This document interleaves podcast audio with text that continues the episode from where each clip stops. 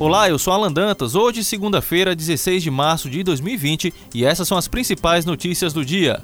Após a confirmação de três casos do Covid-19 no Ceará, o Comitê Estadual de Enfrentamento à Pandemia do Coronavírus vai se reunir pela primeira vez nesta segunda-feira, às duas da tarde, para discutir o assunto. O encontro acontece no Palácio da Abolição, sede do governo do estado. A reunião será conduzida a portas fechadas.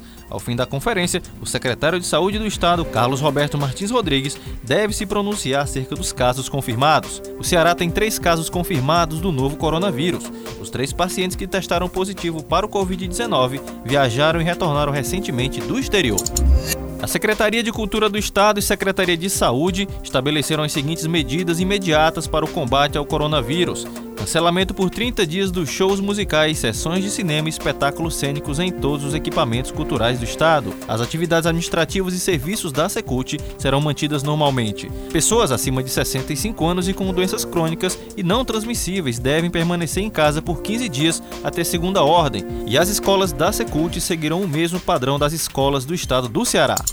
Grandes acumulados de chuva foram registrados no Ceará durante o fim de semana, principalmente na porção centro-sul do estado.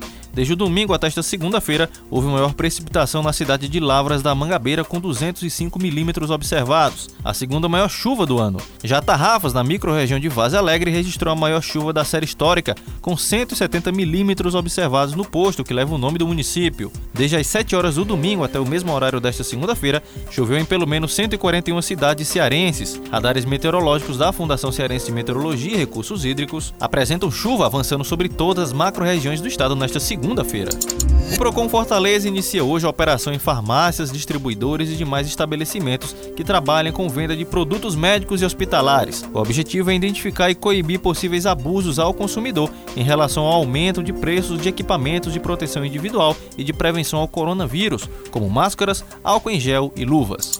O Programa de Extensão Educação Fiscal e Cidadania, Núcleo de Apoio Contábil e Fiscal da Universidade Federal do Ceará, volta a oferecer serviço gratuito de declaração de imposto de renda de pessoa física para estudantes e servidores docentes e técnico-administrativos da UFC e contribuintes com receita bruta anual de até 50 mil reais. O atendimento ao contribuinte se estende até o dia 27 de abril e ocorre na sala do NAF, localizada na Avenida da Universidade 2486, na Faculdade de Economia, Administração, Atuária e Contabilidade, no campus do Benfica. Neste ano, o atendimento ao público foi ampliado e ocorre às segundas e quartas-feiras, das 8 da manhã ao meio-dia, e às terças e quintas-feiras, de 1 e meia da tarde até às 8 e meia da noite. O NAF atua em parceria com a Secretaria da Receita Federal do Brasil, Secretaria da Fazenda do Estado do Ceará e Secretaria Municipal das Finanças de Fortaleza. Mais informações no número 33667693. A Justiça do Trabalho do Ceará realiza no dia 24 de março o leilão unificado de bens penhorados de devedores trabalhistas. O evento ocorre a partir das 9 da manhã no auditório do Fórum Altran Nunes, Avenida Duque de Caxias, no centro de Fortaleza. O leilão reúne bens penhorados em processos que tramitam nas 18 varas do trabalho da capital e nas varas de Calcaia, Eusébio, Maracanaú, Pacajus e São Gonçalo do Amarante, no valor total de 30 milhões de reais. Ao todo, são 120 lotes oferecidos, entre eles 44 imóveis, 13 veículos e 53 bens diversos. Carros, terrenos, máquinas e utensílios domésticos integram a relação dos bens penhorados. Essas e outras notícias você encontra no portal opovo.com.br.